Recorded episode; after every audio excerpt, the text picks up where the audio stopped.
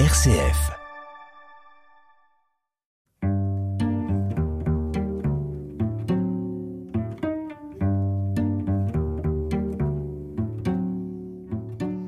Aujourd'hui, je reçois Marc Jodessus. Marc Jodessus, bonjour. Bonjour. Marc Jodessus, eh bien, vous êtes connu sur RCF, vous avez été le président de RCF Calvados Manche.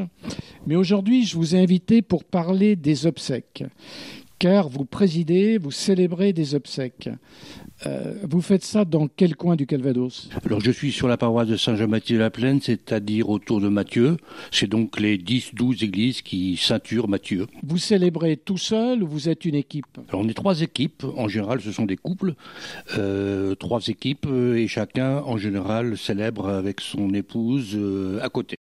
Alors, Marc de Sus, pourquoi vous avez accepté? C'est le curé du village qui vous a demandé? Alors ça, c'est la grosse question. Je ne sais toujours pas répondre aujourd'hui. Quand on m'a demandé, j'ai refusé trois fois parce que je me voyais vraiment pas faire ça. Et puis, euh, je me suis senti poussé à ça. J'avais beau refouler cette euh, idée.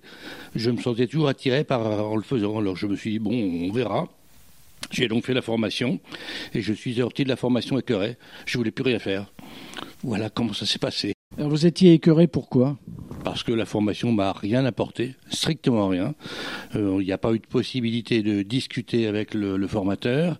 Et quand je suis sorti, eh bien, on avait baratiné, j'allais dire, on avait beaucoup euh, parlé de, des textes, de ci, de ça, mais on avait très peu parlé de la pratique. Comment monter une euh, célébration Et donc on s'est retrouvé euh, ben, repartir à zéro. Donc on a fait le tour des célébrations, des gens autour de nous qui les pratiquaient, pour se faire une idée et voir comment on pouvait faire. Alors concrètement, vous rencontrez avec votre épouse, vous rencontrez la, famille de celui qui est décédé. Euh, ces contacts avec la famille, ça se passe bien est-ce qu'il y a un obstacle quand ils apprennent qu'il n'y aura pas de prêtre? Alors ça se passe très bien, oui. Alors euh, maintenant, je crois que c'est à peu près passé dans les mœurs. Les gens savent qu'il euh, est difficile d'avoir un prêtre. Il arrive encore qu'il y ait des gens qui nous disent ah bon, ah bon? Donc la réponse est toujours la même. Est-ce que vous avez vous un prêtre dans votre famille? Non. Bon, en général, ça fait taire un petit peu les gens, mais d'une manière générale, non, ça se passe très très bien. Ça se passe très bien. En général ça peut durer entre une heure et deux heures, euh, quelquefois plus, ça dépend vraiment des gens, mais il y a vraiment un échange euh, de cœur à cœur qui, qui se passe et, pour nous c'est un moment fort, un moment très fort. Ces familles, j'imagine qu'il doit pas y avoir trop souvent maintenant de gens pratiquants qui vont à la messe habituellement et elles demandent la célébration à l'église, qu'est-ce qu'elles en disent? Alors ça, c'est vraiment une question euh, auquel je suis pas capable de répondre. Euh, souvent, les, gens disent ah ben on n'imagine pas euh, laisser partir comme un chien. C'est souvent l'expression qu'ils prennent. Et donc, eh bien, ils n'imaginent pas qu'on ne passe pas dans l'église, même s'ils ne sont pas pratiquants depuis euh, des années. C'est toujours la même réponse. Je suis croyant mais pas pratiquant. Ça arrange un peu tout le monde de dire ça, je pense. Mais euh, voilà, on, a toujours affaire à, à cette réponse. Et quand on gratte un petit peu, eh bien, on se rend compte que finalement, euh, ils sont un petit peu en recherche et ils s'y retrouvent pas dans l'église, tout simplement. C'est souvent ça. Est-ce qu'ils osent dire pourquoi ils s'y retrouvent pas dans l'église? Oui, parce que la plupart du temps, ils nous disent, il y a des mots, des phrases euh, qui sont qui ne veulent strictement rien dire, avec des, grands mots. On nous parle de la gloire de Dieu, on nous parle d'un tas de choses comme cela, et les gens euh, bah, s'y retrouvent pas. Ils se disent, c'est pas à notre portée, c'est pas à la hauteur euh, des, gens que l'on côtoie au quotidien. Donc, bah voilà, c'est trop élitiste.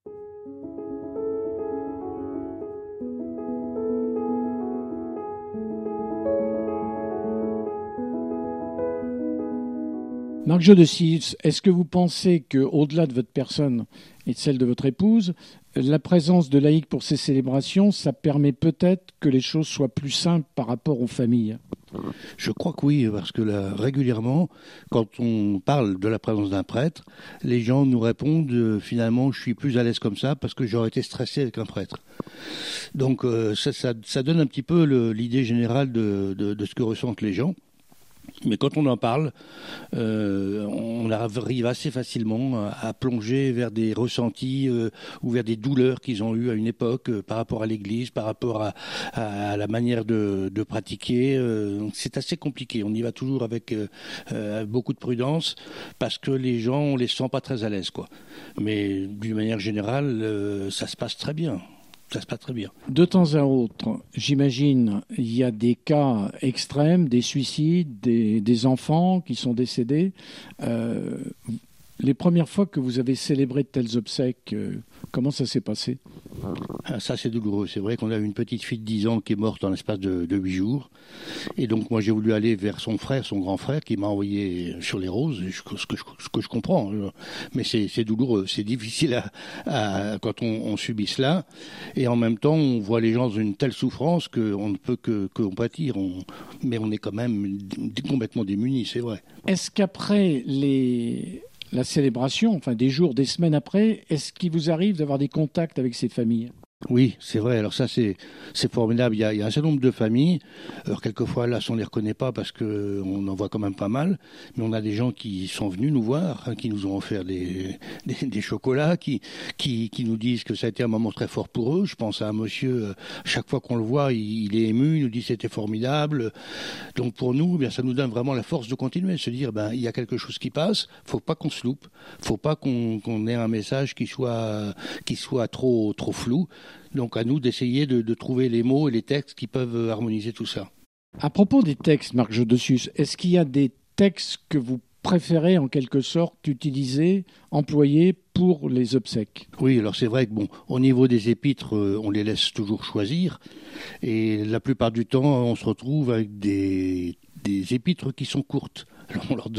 on, essaie de savoir pourquoi il choisit ce texte-là et souvent on nous répond parce que c'est la plus courte. ça donnait un petit peu une idée, une idée du choix, mais malgré cela, on arrive quand même à, partir sur, sur les écrits euh, qu'ils ont choisis et surtout à partir de, textes comme la première aux Corinthiens où on parle beaucoup de l'amour, ou alors euh, le texte qui parle euh, du chemin à suivre. et donc à partir de cela, ben, on essaie de partir ensuite sur une homélie assez courte. Faut, faut vraiment pas que j'essaie de jamais dépasser les trois minutes où on parle du chemin en disant que bah, le chemin finalement c'est l'autre d'une manière générale, c'est l'autre. Et que c'est assez simple, finalement, qu'on soit croyant ou pas croyant, de suivre ce chemin-là. C'est la, simplicité. Donc, euh, à partir de ce moment, on arrive à rebondir. Quoi.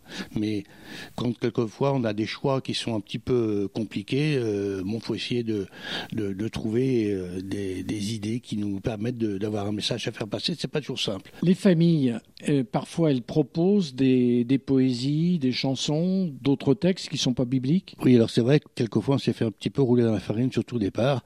On essaie quand même de rappeler que c'est un, une cérémonie religieuse et qu'il y a quand même un canevas à suivre et que bah, on peut pas on peut pas passer tout. Hein. Donc on leur dit euh, si vous avez une musique euh, auquel vous souhaitez, à la fin on peut essayer de, voir ce que c'est. Mais au départ on s'est fait avoir effectivement des, gens qui nous disaient il y a telle musique et tout, on n'allait pas jusqu'au bout. Et puis quand on entendait euh, voilà qu'est-ce que c'est qu'est-ce que c'est que cette musique là Parce que euh, oui, ce, que j'aurais peut-être dû expliquer au départ, c'est que quand on a démarré, on n'avait ni chanteur, nous on était incapable de chanter, ni harmonium. Donc j'ai dit au départ euh, au père Monod, qui était notre curé de l'époque, j'ai dit moi je veux bien, mais je vais acheter du matériel correct pour pouvoir euh, diffuser de la musique, diffuser les chants enregistrés qu'on trouve facilement sur les sites adaptés, et puis on va partir avec cela. Et le fait de partir avec ça donne une toute autre ambiance dans l'église, parce que quand on veut chanter, les gens ne chantent pas. Vous avez en général le chanteur qui chante et vous avez personne d'autre. Le fait d'avoir un chant enregistré, bien, un bel enregistrement, donne une toute autre ambiance et, les gens le ressentent immédiatement. Marc Jodessus, avant de célébrer les enterrements, vous aviez déjà fait des, homélies, des commentaires de la Bible? De l'Évangile? Non, pratiquement jamais. Non, c'est vraiment le. C'est pour ça d'ailleurs que je, une des raisons pour lesquelles je voulais pas me lancer.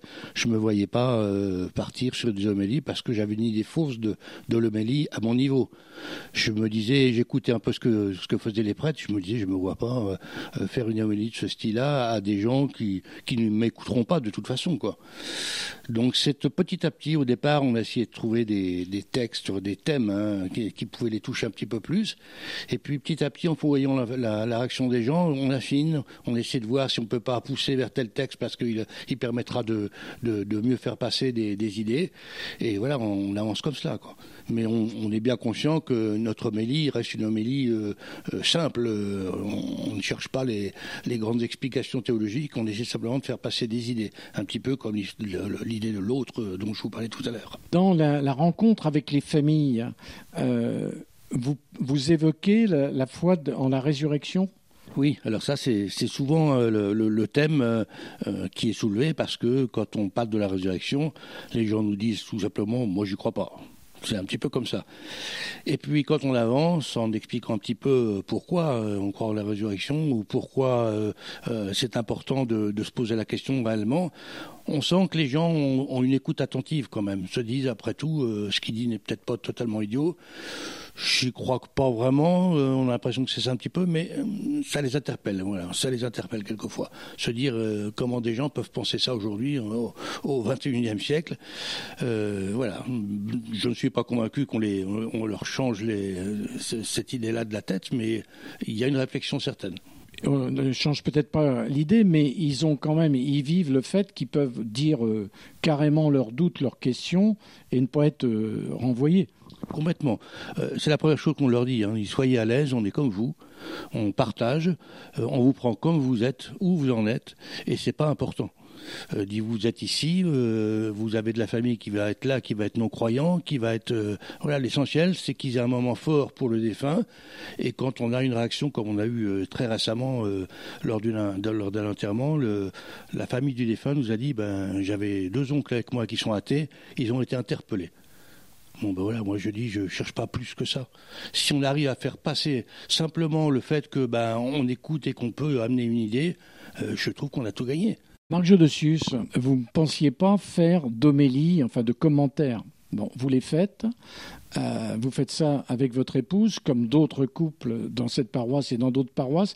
Est-ce que vous pensez que ça peut être une piste pour l'avenir pour l'Église catholique? Je crois en tout cas surtout que euh, aujourd'hui, moi, l'Église, je suis désolé, mais je je m'y retrouve plus je m'y retrouve plus parce que euh, plus ça va, plus on s'enfonce vers des grands mots, des grandes phrases. Il n'y a qu'à voir les changements qu'il y a eu dans la liturgie. Moi, ça m'a affolé de dire qu'on avait réfléchi pendant des mois pour sortir des mots euh, invraisemblables. On s'éloigne totalement de ce que les gens entendent. Petit à petit, effectivement, on fait un, groupe élitiste avec quelques personnes qui, sont très contents avec ça, puis qui vont toujours plus loin euh, entre eux, mais les autres iraient sur le bord de la route. Et pour moi, ça, c'est un drame. Et, et je vois pas l'Église avancer euh, en pratiquant comme ça.